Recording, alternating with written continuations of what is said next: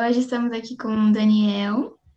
Ele vai nos ajudar a falar sobre a obra de Macunaíma, falar um pouco sobre os indígenas na obra e essas questões. Vamos falar, falar ao longo desse podcast. Eu sou Daniel Munduruku, um prazer falar com vocês. Eu sou professor de formação, escritor, tenho um mestrado e um doutorado em educação e um pós-doutorado em linguística pela Universidade Federal de São Carlos. Sou desse povo, originário desse povo que chama Munduruku, um povo que está presente em três estados do Brasil, estado do Amazonas, Mato Grosso e Pará, da onde eu sou oriundo, né, da onde eu nasci. É, e é dentro desse povo que eu aprendi os valores é, humanos que esse povo defende, né, através de um seu contexto de educação, seus ensinamentos. E, é claro, tive a oportunidade de vir para a cidade, como já podem perceber, né? É, pude ir para a universidade, pude fazer todo um caminho também de conhecimento dentro da sociedade brasileira. Isso certamente me dá também me dá a oportunidade, me oferece a oportunidade de ter a leitura desses dois mundos que são tão diferentes, mas que precisam estar em diálogo permanente para que a gente possa entender que a nossa identidade brasileira ela é construída a partir desse é, desse amalgamento dessas culturas, né, desse encontro dessas culturas. É claro que o Brasil não tem uma identidade resolvida ainda, porque nós, infelizmente, aprendemos a não gostar do nosso passado. Porque quando o brasileiro olha para o passado, ele sempre encontra negros e indígenas. E nós, pelo nosso sistema escolar, nós aprendemos a não gostar nem de negros e nem de indígenas. Quando muito a gente aprendeu a valorizar os 10% que a gente carrega no nosso DNA de europeu. Portanto, a gente pensa com a cabeça do colonizador. E é por isso que às vezes a gente não entende, é, ou a gente imagina que o Brasil não é um país racista, né? porque na cabeça do colonizador, certamente, ele nunca é racista, ele nunca mata ninguém, ele nunca persegue, né? ele nunca é preconceituoso, porque ele é sempre o maior, ele é sempre o melhor. E, infelizmente, é, é, é isso que a gente aprendeu, por isso que a gente chama o, o, o nosso racismo de estrutural, né? porque ele está na estrutura da nossa sociedade, e a estrutura da nossa sociedade é uma estrutura colonialista. Nós pensamos, infelizmente, como um colonizador. O meu trabalho tem sido no sentido de desentortar um pouco esse pensamento, sabe? E fazer com que o Brasil pense em si e por si próprio. Bom, a primeira pergunta que a gente tem aqui é se você acha que o livro de Macunaíma se enquadra em alguma questão de apropriação cultural. Então, meninas, é, em primeiro lugar, queria agradecer a oportunidade de estar participando aqui desse podcast com vocês. Acho essencial esse instrumento hoje para é, para informar, né, para a gente poder educar as pessoas, para poder, enfim, se divertir também um pouquinho, né, é, nesse tempo de pandemia e, e, e falar sobre um, um, é sempre um dilema, tanto do, no aspecto positivo quanto no aspecto negativo. Né? No positivo, porque é, de fato a obra em si ela representou um marco bastante positivo na visão em que até então se tinha da população indígena.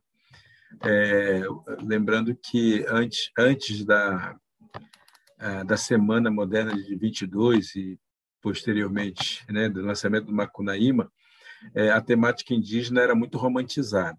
Não que isso tenha mudado sensivelmente, mas havia a, uma, uma, uma literatura romântica né, que apresentava as populações indígenas a partir de uma ótica e uma visão equivocada do romantismo e tudo mais.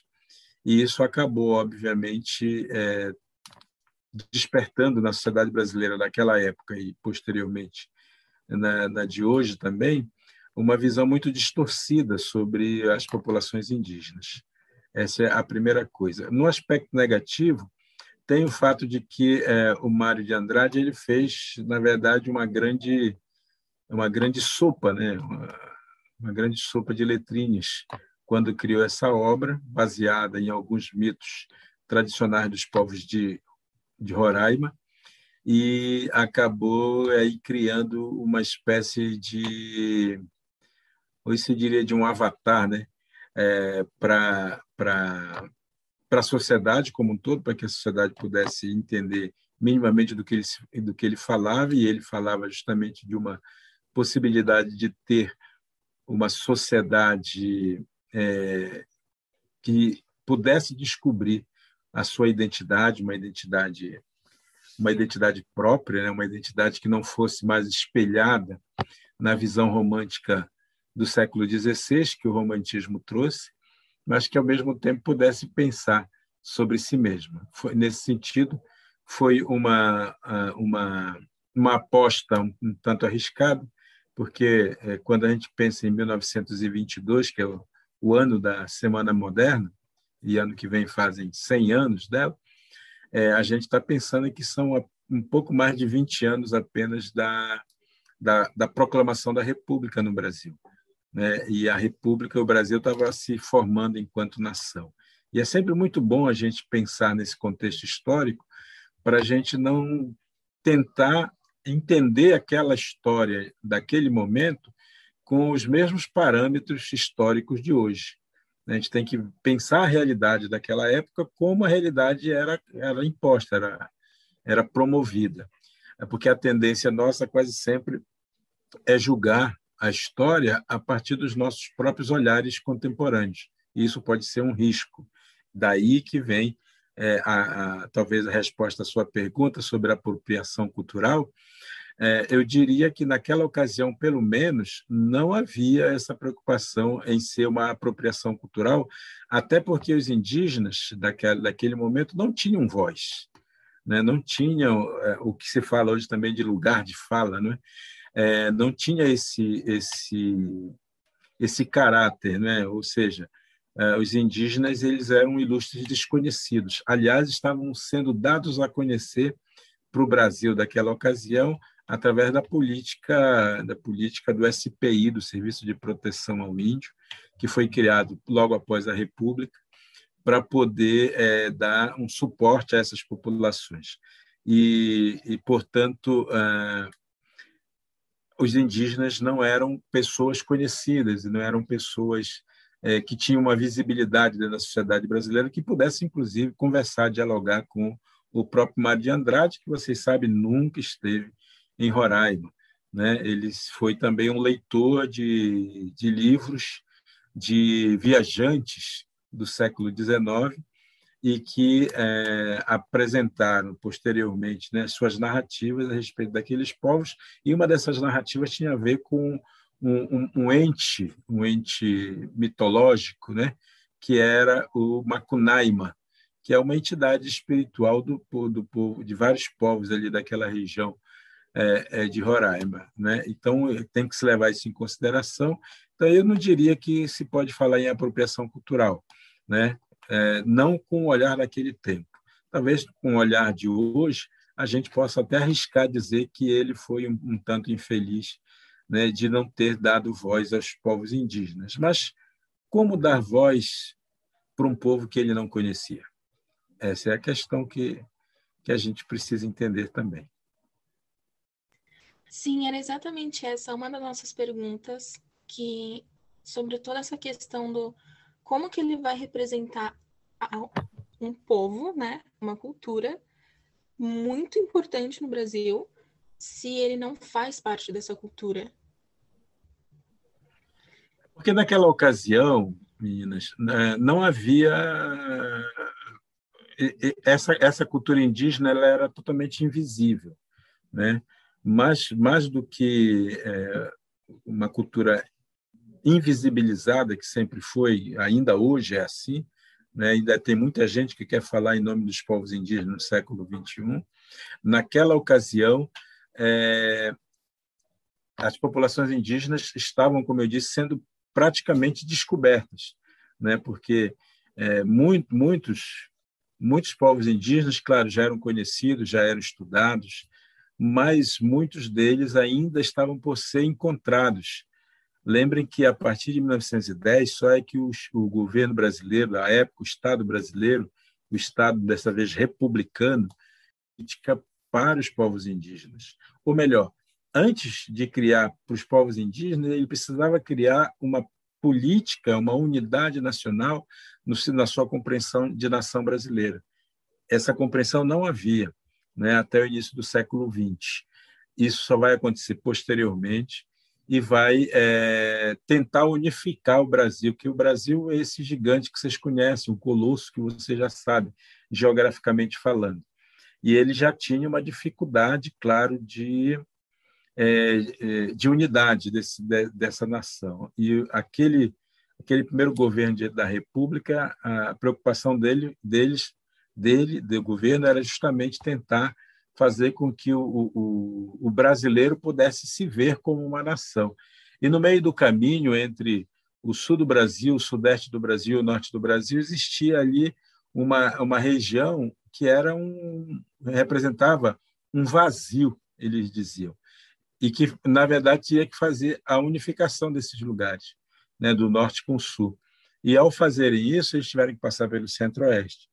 E e para fazer essa passagem para o Centro-Oeste, eles tinham que ligar o que vocês não conhecem hoje, porque vocês são muito jovens, mas uma coisa que chamava telégrafo, as redes telegráficas, né? É, que era a forma de comunicar naquele, naquele momento é, uma, uma ponta com a outra. E eles faziam isso é, colocando essas, é, que seriam os postes né, de, energia hoje, eles teriam que colocar isso lá. E no meio do caminho eles encontravam essas populações todas. Então, havia uma, um entendimento de que as populações indígenas eram populações ainda fora, do, fora da compreensão e do entendimento da maioria das pessoas, entre elas esses intelectuais todos, entre elas os escritores. Né? O Mário de Andrade é um camarada de São Paulo, né? ele tem toda uma formação é, quinhentista, tem toda uma, uma formação é, europeia. Né? E, obviamente, que por mais, é, por mais humano que ele fosse, ou por mais sei lá, solidário que ele fosse com aquelas populações, ele não tinha formação para fazer, para entender que ele estava cometendo uma gafe. Para ele, ele não estava cometendo uma gafe. Ele estava, de fato, faz, prestando um serviço para o Brasil é, é, em dar visibilidade aos povos indígenas. Como eu disse a vocês, isso acontece até os dias de hoje. Tem gente que continua achando que está fazendo caridade para os indígenas ao oferecer uma cesta básica, ao oferecer, ao fazer uma pesquisa, ao comprar um livro de um autor indígena. Tem gente que acha isso ainda porque o indígena aparentemente ainda é um ser é, invisível e é, né? Na verdade, aparentemente não, é invisível. Mas é, se, na, se, hoje é assim, eu estou falando de hoje, imagina há, há 100 anos atrás, quando isso era muito mais latente ainda e os indígenas eram sim vistos como uma espécie de início da humanidade, né? e que, portanto, não tinham voz nem vez e muito menos mídia para dar é, é, visibilidade a eles. Eu queria te perguntar também é, a respeito dessa coisa de, assim, o, o Mário de Andrade, ele pegou várias características de vários povos indígenas diferentes e juntou né, nessa história unificada. E aí, quando eu estava lendo sobre isso, eu vi algumas pessoas falando que essa visibilidade que ele tentou dar é, justamente era meio que um apagamento da cultura indígena, porque ele mistura tudo numa coisa só e meio que brinca assim com as crenças de vários povos diferentes, né? Que você não consegue generalizar numa coisa só. Eu queria saber um pouco da sua visão sobre isso, assim, de ser um apagamento ou ser realmente uma visibilidade que ele deu. Olha, eu, então, como eu falei, a gente não pode julgar o Mário de Andrade com os critérios de hoje. Né? Primeiramente, eu estou tentando explicar para vocês é que pensar há 100 anos atrás com os olhos de hoje é fazer todos os julgamentos possíveis e imagináveis a respeito daquela época, é, com os nossos critérios éticos e com a nossa psicologia de hoje. Né? Isso é, é, é mais delicado. Como eu disse, o, o Mário de Andrade podia ser o melhor ser humano do mundo naquela ocasião, mas ele não tinha parâmetros naquela ocasião de saber que se ele estava ou não cometendo uma, uma coisa boa ou uma coisa ruim. Né? Eu imagino, na cabeça dele, ele estava fazendo uma coisa boa, que era, na verdade, não de falar dos povos indígenas, mas falar para, os, para o povo brasileiro como um todo. Porque, na verdade, a tentativa, penso eu, do Mário foi de tentar entender o Brasil daquela época. Né? E ele pegou, e talvez essa tenha sido a infelicidade dele, quem sabe, ter pego para isso as narrativas indígenas de povos diferentes. Como eu disse anteriormente, é, ele fez aí uma miscelânea, um, uma sopa de letrinhas com vários povos, várias culturas, juntou isso. É, mas ele não fez nada do que outras pessoas não tenham feito antes dele. Né? Se a gente pegar as histórias gregas, né, lá do, do século, se a gente pega lá Homero é, falando das, das, epopeias, etc. Tal, é, o, como é que a história da Grécia chega até nós? Chega pela miscelânea de várias outras narrativas, né, de várias batalhas que existem entre povos e que vai se transformar depois na história da própria sociedade grega. Se a gente é, pensar que a literatura ela tem esse, esse, digamos, esse poder, né, essa licença poética de pegar elementos de culturas diferentes e transformar isso num outro enredo ou numa outra narrativa, a gente pode imaginar que a genialidade do Mário de Andrade está em justamente ele fazer essa miscelânea, juntar tudo isso e criar uma obra que faz algum sentido, né? faz algum sentido para aquele momento histórico e continua fazendo algum sentido até os dias de hoje, apesar de que nos dias de hoje nós podemos julgá-lo ou não, né, condená-lo ou não por aquilo que ele fez. Mas é, eu acho que como artista, como escritor, ele fez aquilo que estava numa no, no seu, é, digamos, para usar um termo de hoje, né, no seu lugar de fala. Ele estava ali usando o, o o, o lugar que ele detinha como escritor, o lugar que ele detinha como brasileiro, como branco que era, né? e, obviamente, é, utilizando os instrumentos que ele tinha. Eu, particularmente, embora tenha minhas críticas, e eu estou fazendo elas aqui para vocês, é, a, a, própria obra do Mário de Andrade, acho que é, o, o, literariamente o livro ele, ele se ele se resolve, ele resolve, se resolve em si mesmo, né? É, é um livro que faz a gente pensar, né? É, é uma obra que permite que a gente entenda um pouco o momento que o Brasil está vivendo naquele naquele momento, naquela época. Portanto, é, e, e, e, pensar que ele que ele usa uma linguagem que até então era pouco conhecida, né? É um, um, um jeito de uma narrativa que era pouco conhecida. Daí também, talvez, é, ele seja esse cara genial que a gente que a gente olha não só apenas por essa obra, Macunaíma, mas pelo conjunto da obra, né? Porque Maria Andrade não é só Macunaíma. Sobre essa questão do a gente não pode julgar uma obra passada com os com o ponto de vista que a gente tem hoje em dia, com as informações, com o avanço da ciência, com tudo isso com acesso à informação, é, tem uma série na Netflix que saiu há pouco tempo, inclusive, chama Cidade Invisível, e ela foi muito criticada, justamente por ela tratar entidades dos povos indígenas como folclore. Eu queria muito que o senhor falasse sobre entidades dos povos indígenas são tratados como folclore brasileiro. É, por exemplo, eu, quando era pequena, no prezinho, os meus professores, eles sempre trataram isso como folclore e eu só fui descobrir que, na verdade, são entidades indígenas foi esse ano, inclusive, quando a, a série saiu. O que a senhora acha disso? Então, aí, mais uma vez, a, a questão da história, né? É, nós temos que pensar nas narrativas. O Brasil ele foi encontrado, para não dizer que foi tomado de assalto, é, em 1500, é, e a partir de 1500 foi começando a se construir uma narrativa. E a narrativa que prevaleceu foi a narrativa do vencedor, do colonizador. E, e para que essa narrativa se fizesse sentido, ele foi é, ele foi tendo que ele foi tendo que diminuir a narrativa, foi tendo que diminuir as outras narrativas que por aqui já existiam. E essas narrativas que por aqui já existiam, dos povos originários, dos povos indígenas, eram narrativas muito fortes, que acabaram se encontrando também com as crenças daqueles que foram chegando por aqui, tanto europeus como depois os africanos, que foram trazidos à força para cá, para o nosso país. Nesse encontro dessas, dessas narrativas, é, é claro que vai se, é, vai, vai se criando também um povo novo, um povo diferente.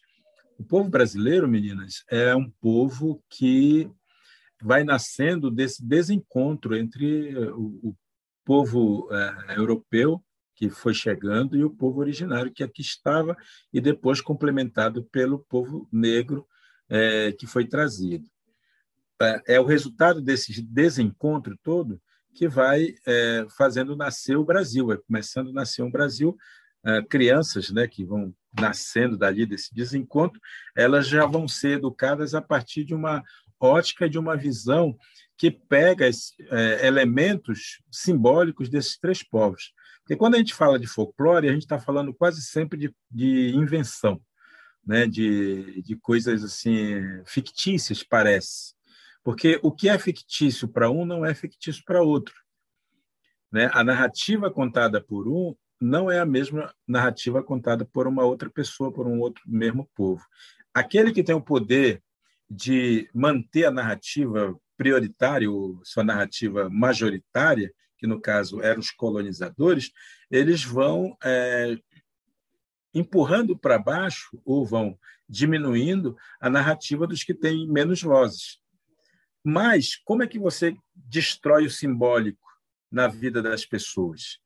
Né? E quando a gente fala de narrativa, de narrativa misteriosa, é, da, da, é, do mistério da existência, né? que, é, que é dada pelos seres fantásticos que habitam o nosso, uh, o nosso ser, o nosso simbólico, é, você, para não consegue destruir, porque o simbólico não se destrói tão facilmente, mas você pode começar a diminuir a, a, frequência desse simbólico na vida das pessoas. Como é que você faz isso? Você primeiro cria o seu próprio simbólico, joga o seu simbólico em cima, vai dizendo que o simbólico do outro é inferior, é, mas como isso não vai se apagar de vez, você é, minimi, é, diminui, minimiza o simbólico do outro, ou seja, você o transforma em folclore. E aí você começa a dizer que aquilo lá não é legal, não é bom, é ruim, aquilo lá é negativo, aquilo mexe com espíritos ruins, aquilo lá é coisa de selvagens, né? Ou seja, você está minimizando o que o outro é, garante ser verdade, porque a sua verdade vai ter que prevalecer.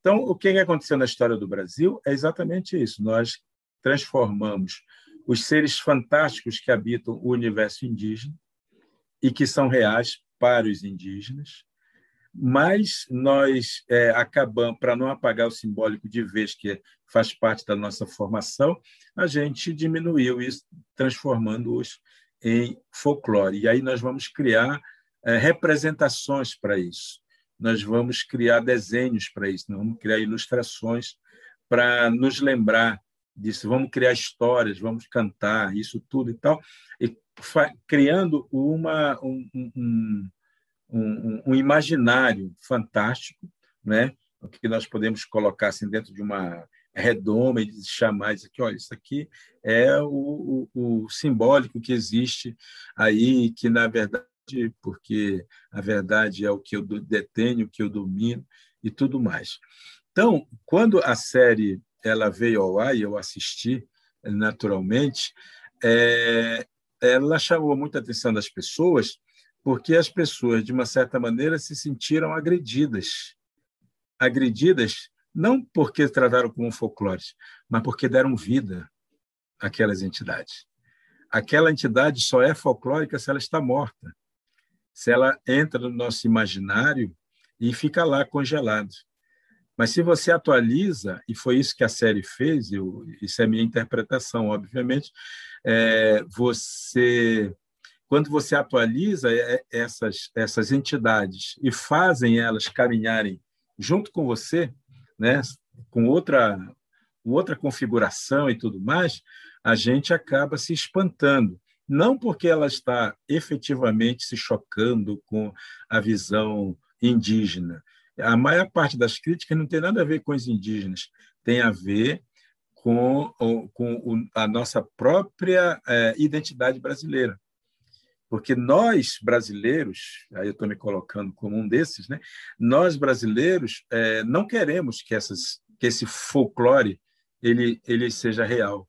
Porque se ele for real, a gente tem que bater palma para os povos indígenas. A gente tem que valorizar os povos indígenas. Então vejam que isso é um olhar ao inverso. Não é uma questão a, a, a, o que o que a, a série trouxe para nossa cabeça foi justamente o fato de que parece que tudo aquilo que nos ensinaram é mentira.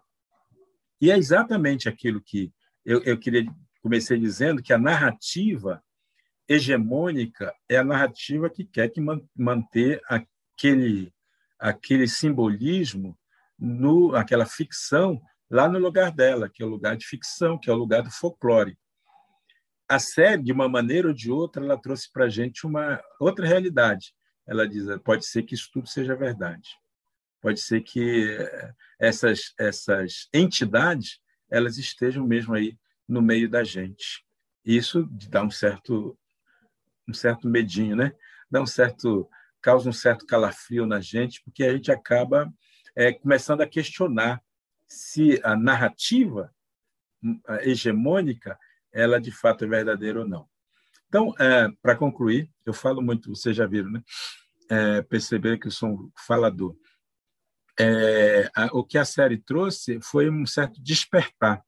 E eu estou sabendo, assim, por curiosidade, que vai voltar essa série com uma segunda temporada. E parece que ela vem mais, assim, mais amedrontadora ainda, sabe? Eu estou esperando para ver o que, que vai acontecer. Daniel, só mais uma pergunta, vai ser a nossa última pergunta agora. É, muita gente não, não tem muito conhecimento e ainda insiste em chamar de índio.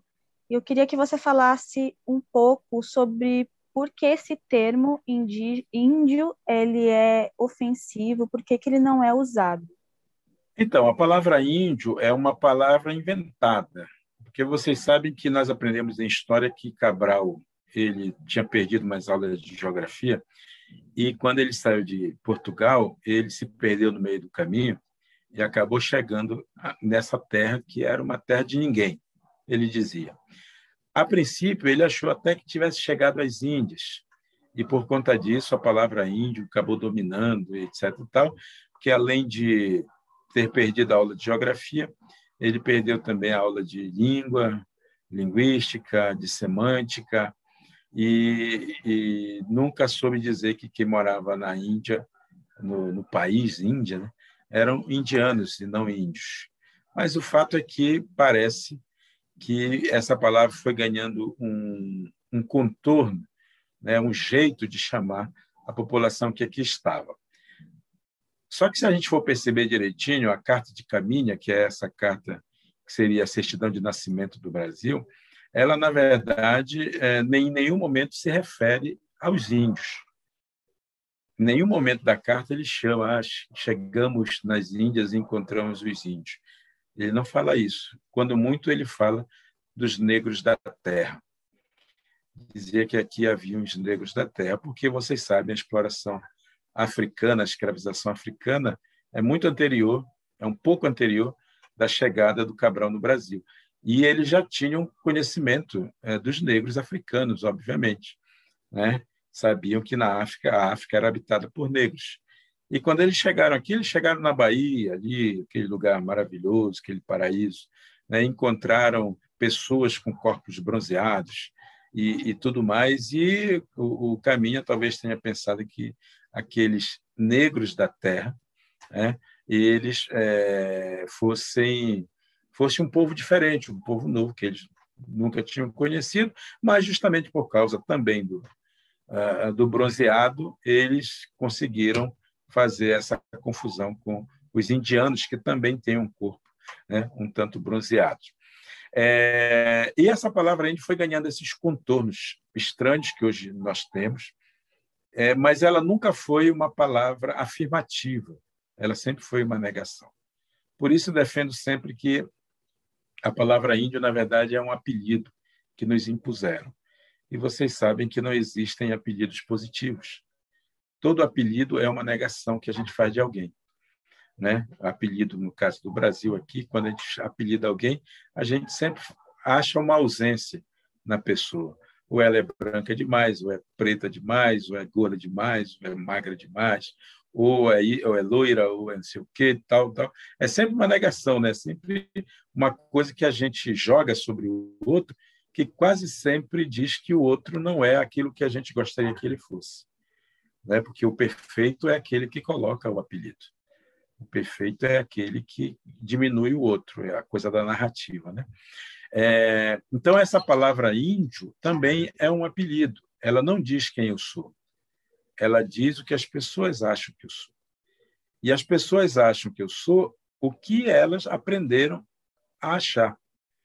Ou seja, a palavra ainda está ligada a estereótipos, preconceitos, está ligada a uma visão romântica, romantizada, está ligada a uma visão é, ideologizada que fizeram da gente. Certamente você já ouviu dizer que índio é preguiçoso, índio é selvagem, índio é atrasado, índio é, é bêbado, índio é traiçoeiro, tudo coisa boa, né? Como vocês estão podendo perceber. É, então a palavra índio ela está ela está diretamente ligado a coisas ruins como um apelido a coisas ruins ora quando alguém diz que eu sou um índio eu costumo dar um passo para trás e dizer opa tem alguma coisa errada aí porque eu não sou isso que você está dizendo que eu sou. Eu não, eu não sou aquilo que você pensa que eu sou. Né? Essa palavra, ela não me contempla. Não é uma palavra que me dignifique, é uma palavra que me reprova, que me rebaixa. Portanto, eu não sou um índio. E digo mais, não existe índio no Brasil. Porque é, quando a gente, ao usar essa palavra para nos reportar a, aos índios, nós estamos, é, mais uma vez, escondendo, ocultando toda a diversidade cultural e linguística que existe no Brasil. Nós estamos esquecendo de lembrar que no Brasil existem hoje 305 povos, que são faladas hoje no Brasil 274 línguas diferentes. E quando chamam um munduruku, que sou eu, de índio, eu tô, é, eu tô querendo dizer que o Daniel Munduruku ele representa todos os 305 povos e eu estou querendo dizer que o Daniel ele fala todas as 274 línguas. Eu estou querendo dizer que o Daniel é, é, é atrasado, é selvagem, é preguiçoso, é malandro e etc e tal. E isso eu não sou não. Agora, a palavra índio é, a gente às vezes acha que índio e indígena é a mesma coisa, que um é como se fosse a derivação do outro. Se não, né? a palavra índio é uma palavra vazia de sentido, ou vazia de significado. O sentido é dado a ela pelas imagens que foram sendo construídas. É, portanto, é uma palavra que nega o que eu sou. Já a palavra indígena é uma afirmação é, não são uma, é, não é uma palavra que nasce da outra, são duas palavras distintas. Elas são só uma coincidência linguística, não é? é a palavra indígena quer dizer originário. A palavra índio não quer dizer nada. A palavra indígena quer dizer originário. Originário da terra, originário do lugar. Né? É, é, por exemplo, o antônimo indígena é antônimo de uma outra palavra que vocês conhecem, que se chama alienígena. Já ouviram a palavra alienígena, né? A palavra alienígena quer dizer extraterrestre, aquele que vem de fora. E é usado também para o estrangeiro. Quando a gente pensa no estrangeiro, aqui em português a gente não escreve com X, né? De extra. A gente é, escreve com S. mas o sentido é o mesmo, do estrangeiro, que vem de fora. Né?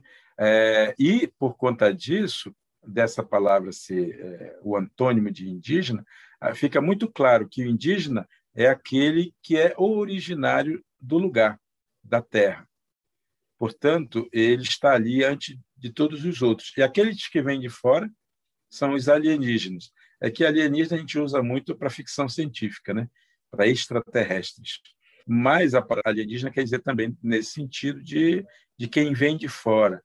E quem vem de fora, e nesse caso, quando a gente pensa no, no alienígena, no, no extraterrestre, a, as notícias são sempre de que eles vêm para dominar o nosso, o nosso planeta, né? a nossa Terra. Nós somos os terráqueos, né? que os habitantes da Terra, eles vêm para dominar, e etc. E tal. Basta ver esses filmes de ficção maluco que passam por aí. É, mas isso dá para a gente entender exatamente o que aconteceu.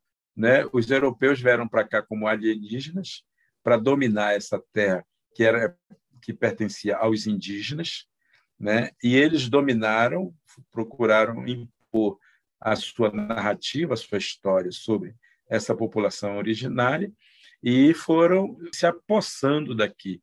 Foi assim uma uma, uma, uma verdadeira invasão territorial.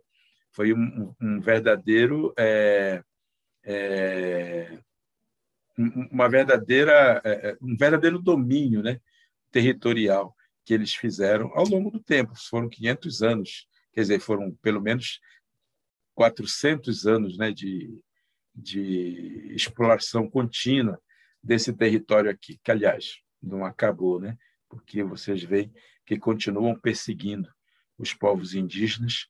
Né? Hoje, os novos alienígenas são garimpeiros, são fazendeiros, é o pessoal do agronegócio, é o pessoal é, da, da, farmacologia, né? que quer os conhecimentos tradicionais para transformar em remédio, é o pessoal do, do da, da, indústria do alimento, que quer pegar também as frutas e é, o, o, conhecimento. Quer dizer, a, a colonização ela continua existindo de uma forma ou de outra. Né? Só que hoje em dia nós estamos muito mais antenados a isso tudo. Você, Daniel, comentou sobre o termo do índio que é, isso remete a, a, a, tem a imagem as pessoas têm a imagem de que o indígena é preguiçoso é, e, e é, no, no livro do Macunaíma, o Mário de Andrade, ele retrata o, o Macunaíma como um mau caráter, um preguiçoso, fora da lei. Isso deve, é, esse estereótipo incomoda bastante, certo? Pois é, mas só que ele não falava do indígena, ele falava do brasileiro. Ele não estava exatamente se referindo às populações indígenas. É, lembre que o Macunaíma, como romance, ele é, uma, ele é um retrato de um país que está ali num, num processo de construção. Né? É, esse, o herói sem nenhum caráter, lembre que a, a, a imagem do Macunaíma sendo, é, sendo parido, né? sendo extraído da mãe dele, é, na verdade, a imagem de um homem negro, né? é de uma pessoa negra. É, e ele faz essa junção de, de nascer de uma mulher indígena, provavelmente um homem negro, né, que é, vai nascer com essa com esse bordão, né, que é o ai que preguiça, né, que é, era na verdade o, uma, um bordão que era da própria natureza do Brasil no início do século XX. O Brasil do século XX era um, não era um Brasil é, era um Brasil rural. E esse Brasil rural estava muito ligado a, a, a, um, a, um, a um, uma característica né, do, do homem do campo, do homem que estava muito mais próximo à natureza, à natureza, portanto tinha muito mais a ver com os indígenas é, nesse sentido. É, era, um, um, era, uma, era uma sociedade que é, que, que geriu, que, que pariu o caipira, né? Caipira, é, que é aquelas, aquela pessoa justamente. Caipira tem a ver com aquele que está próximo ao campo, ao mato, né? Que é a mesma é a mesma palavra para caipora que nós conhecemos também no folclore. que tem a ver os filmes do, dos anos 20, anos 30, é, os que mais faziam sucesso eram os filmes de Mazarop, né, que era um, um, um, um, o Jeca Tatu, né, é uma pessoa muito mais ligado a essas questões do Monteiro Lobato, naquela ocasião também, que é um, é um outro problema, né, sério, Monteiro Lobato, é, daquela ocasião. É, enfim, então, a, a Macunaíma não é exatamente sobre os indígenas que, que ele está falando, ele está falando de um Brasil que nasce é, do encontro dessas diferentes culturas, é, mas que não tem muito clareza da sua própria identidade. Então, quando ele fala do herói sem nenhum caráter, ele não está falando do povo indígena, ele está falando, repito, desse pelo menos essa é a minha interpretação, tá certo? Eu não sou especialista exatamente nisso, mas é, ele está falando de um Brasil que nasce ou que de uma república, né, que se estabelece no Brasil sem nenhuma identidade, né? É o caráter aqui, não é o caráter no sentido de valor, né, mas no sentido de identidade, né? É, qual é o caráter de ser brasileiro? Essa era a, pergu é a pergunta que a gente tem que fazer e que ela existe até hoje, né? Ela é muito atual, porque o Brasil ainda não se reconhece indígena, não se reconhece é, africano. O Brasil não se reconhece.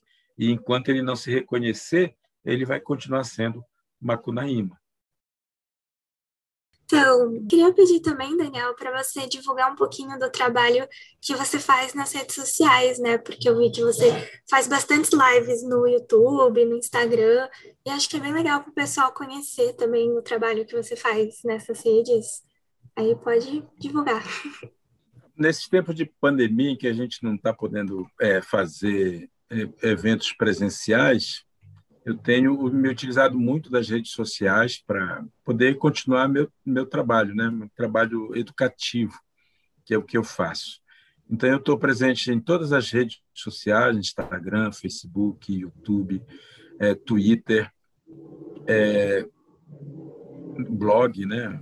Blog já está perdendo até o seu a sua utilidade, mas ainda tenho um blog que onde eu procuro é, alimentar com os textos que eu escrevo, é, porque é, é onde dá a possibilidade de deixar os textos escritos. É, no, no, no, Twitter, dessa maneira mais resumida, né, tele, te, telegramática, que é, é no, no, Instagram, usando mais a, a coisa da, das imagens, enfim.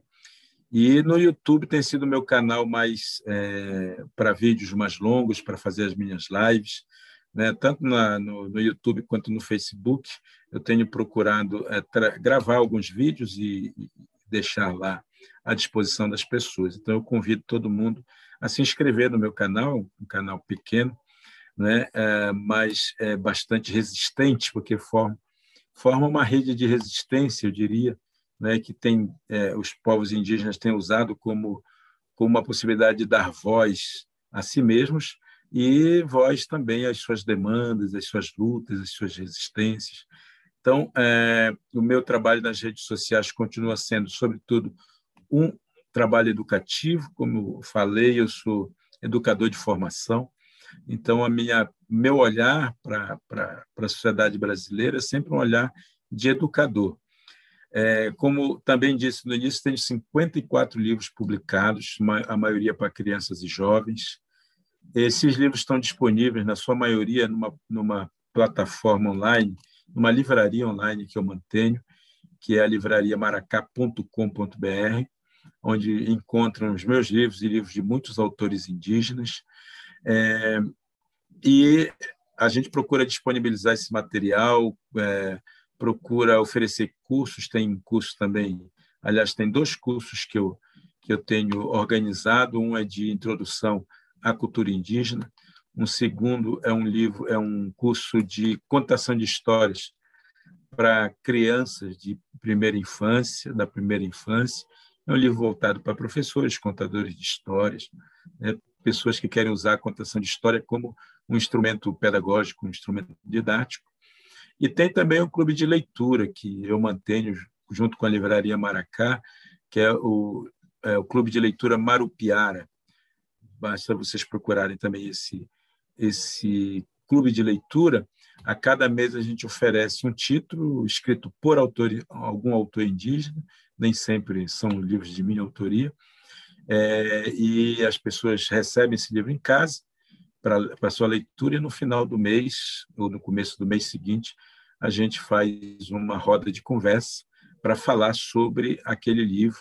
Normalmente a gente convida o, autor do livro para bater esse papo, né, com as pessoas e tem sido muito bom, né? Tem sido tem dado muito certo. Tem um, um grupo grande que adere a, a esses cursos, a esse clube, enfim, assim como tem um bom número de pessoas me seguindo nos vários canais. E, como eu disse, eu me utilizo isso para lançar minha, minha mensagem, né? que é uma mensagem que quer ser uma mensagem de esperança, de encontro, de fraternidade entre as pessoas, né? entre as culturas, porque é assim que eu entendo a nossa passagem pelo mundo. É, a gente está chegando aqui perto dos minutinhos finais. Eu queria muito agradecer que o senhor topou estar tá aqui com a gente, topou essa entrevista. E para finalizar, eu queria perguntar se o senhor tem uma mensagem final para passar. Eu acho que a gente aprendeu demais aqui, demais, demais, demais mesmo. Eu agradeço muito. Eu que agradeço a oportunidade de participar com vocês.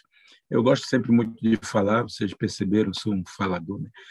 É, isso é o mal da tradição oral também, né? que nos ensina a falar demais, mas falar com cuidado, né? falar é, não, não deixando que as palavras firam demais os outros, porque nós acreditamos que a palavra tem alma, sabe? A palavra que sai da boca da gente é, tem que ser sagrada e tem que procurar fazer o bem nas pessoas. Quer dizer, a gente tenta lançar boas palavras, é, desejando que as pessoas recebam bem a palavra, porque uh, quem recebe a palavra, ela também pode fazer uma interpretação positiva ou negativa do que a gente fala, né? Mesmo que a gente a intenção da gente seja falar coisas boas. E o meu desejo sempre é falar coisas boas, por isso também eu escrevo para crianças, eu escrevo para jovens, é, no sentido de, é, de, de, de, lançar boas palavras, né, boas flechadas é, literárias nelas, para que a gente construa um Brasil que merece ainda aparecer, surgir aí no horizonte.